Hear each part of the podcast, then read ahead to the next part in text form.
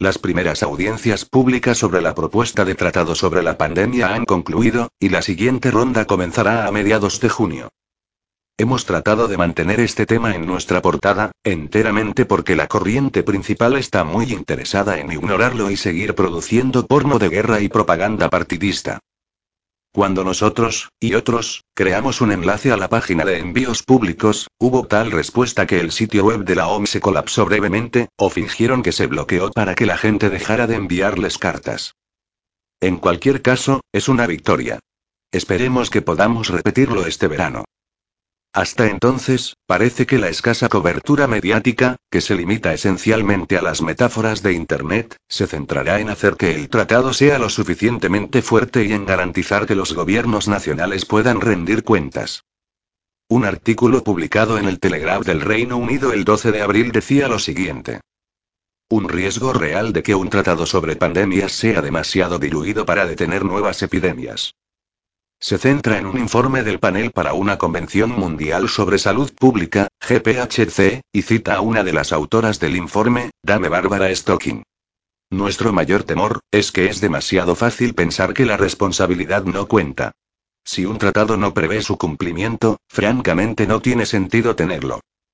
El informe de la GPHC continúa diciendo que el actual reglamento sanitario internacional es demasiado débil y pide la creación de un nuevo organismo internacional independiente para evaluar la preparación de los gobiernos y reprenda o elogie públicamente a los países, en función del cumplimiento de una serie de requisitos acordados.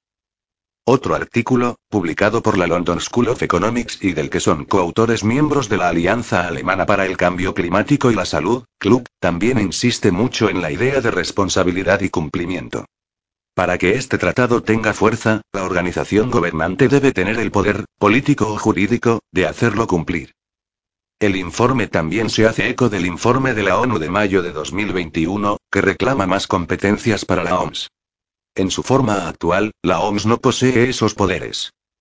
Por lo tanto, para hacer avanzar el tratado, la OMS debe fortalecerse, tanto financiera como políticamente. Recomienda la participación en las negociaciones de actores no estatales como el Banco Mundial, el Fondo Monetario Internacional, la Organización Mundial del Comercio y la Organización Internacional del Trabajo, y sugiere que el tratado ofrezca incentivos financieros para la notificación temprana de emergencias sanitarias. Énfasis agregado. En caso de que se declare una emergencia sanitaria, los recursos deben fluir hacia los países en los que se produce la emergencia, activando elementos de respuesta como la financiación y el apoyo técnico. Estos elementos son especialmente relevantes para los países de ingresos bajos y medios y podrían utilizarse para fomentar y reforzar el intercambio de información en el momento oportuno por parte de los estados, asegurándoles que no serán objeto de sanciones arbitrarias en materia de comercio y viajes por haber compartido informaciones, sino que recibirán los recursos financieros y técnicos necesarios para responder eficazmente a la epidemia. Pero no se queda ahí. También plantean la cuestión de sancionar a los países por incumplimiento. El tratado debe incluir un régimen de estímulo adaptable, que incluya sanciones como reprimendas públicas, sanciones económicas o denegación de beneficios. Para traducir estas sugerencias de burócrata al inglés. Si se denuncian las epidemias a tiempo, obtendrán recursos financieros para hacerles frente. Si no informa de las epidemias o no sigue las instrucciones de la OMS, se le negará la ayuda internacional y se enfrentará a embargos comerciales y sanciones. En combinación, las normas propuestas fomentarían literalmente la notificación de posibles epidemias. Lejos de prevenir futuras pandemias, las fomentarían activamente. El hecho de que los gobiernos nacionales que se niegan a jugar a la pelota sean castigados y los que juegan a la pelota sean pagados no es nuevo. Ya lo hemos visto con COVID. Dos países africanos, Burundi y Tanzania, tenían presidentes que negaban el acceso a la OMS a sus fronteras y se negaban a seguir la narrativa de la pandemia. Ambos presidentes murieron inesperadamente a los pocos meses de esta decisión, para ser sustituidos por nuevos presidentes que revirtieron instantáneamente las políticas relativas al COVID de sus predecesores. Menos de una semana después de la muerte del presidente Pierre Nkurunziza, el FMI ha aceptado condonar casi 25 millones de dólares de la deuda nacional pública de Burundi para ayudar a combatir la crisis de COVID-19. Apenas cinco meses después de la muerte del presidente John Magufuli, el nuevo gobierno de Tanzania recibió 600 millones de dólares del FMI para hacer frente a la pandemia de COVID-19. Está bastante claro lo que pasó aquí, ¿no? Los globalistas han apoyado los golpes de Estado y han recompensado a sus autores con ayuda internacional. Las propuestas del Tratado sobre la Pandemia no harían sino legitimar este proceso, trasladándolo de los canales ocultos a los oficiales. Antes de discutir las implicaciones de estos nuevos poderes, recordemos el poder que ya tiene la OMS. La Organización Mundial de la Salud es la única institución en el mundo con autoridad para declarar una pandemia o emergencia de salud pública de importancia internacional, FEIC. El director general de la OMS, un cargo no elegido, es la única persona que controla este poder. Ya hemos visto a la OMS abusar de estos poderes para crear una falsa pandemia de la nada, y no hablo del COVID. Antes de 2008, la OMS solo podía declarar una pandemia de gripe si había un enorme número de muertes y enfermedades y había un subtipo nuevo y distinto. En 2008, la OMS flexibilizó la definición de pandemia de gripe para eliminar estas dos condiciones. Como señalaba una carta de 2010 al British Medical Journal, estos cambios significaban que muchos virus de la gripe estacional podían clasificarse como gripe pandémica. Si la OMS no hubiera hecho estos cambios, el brote de gripe porcina de 2009 nunca se habría clasificado como pandemia y probablemente habría pasado desapercibido.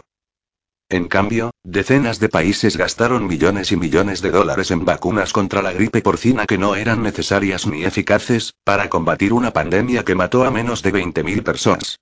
Más tarde se demostró que muchos de los responsables de asesorar a la OMS para que declarara la gripe porcina como emergencia de salud pública tenían vínculos financieros con los fabricantes de vacunas.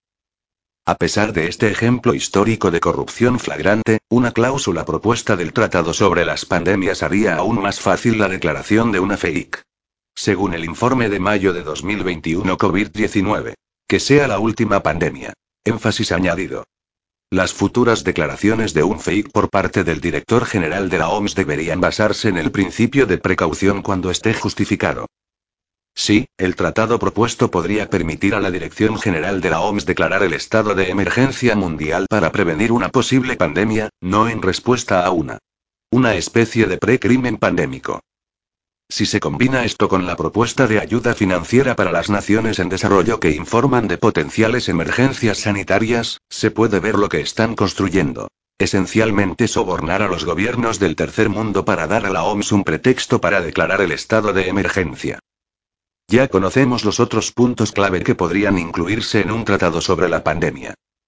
Es casi seguro que intentarán introducir pasaportes internacionales de vacunas y de llenar los bolsillos de las grandes farmacéuticas para producir vacunas cada vez más rápido y con menos pruebas de seguridad. Pero todo esto palidece en comparación con los poderes legales que podrían otorgarse al director general de la OMS, o a cualquier nuevo organismo independiente que decidan crear, para castigar, reprender o premiar a los gobiernos nacionales.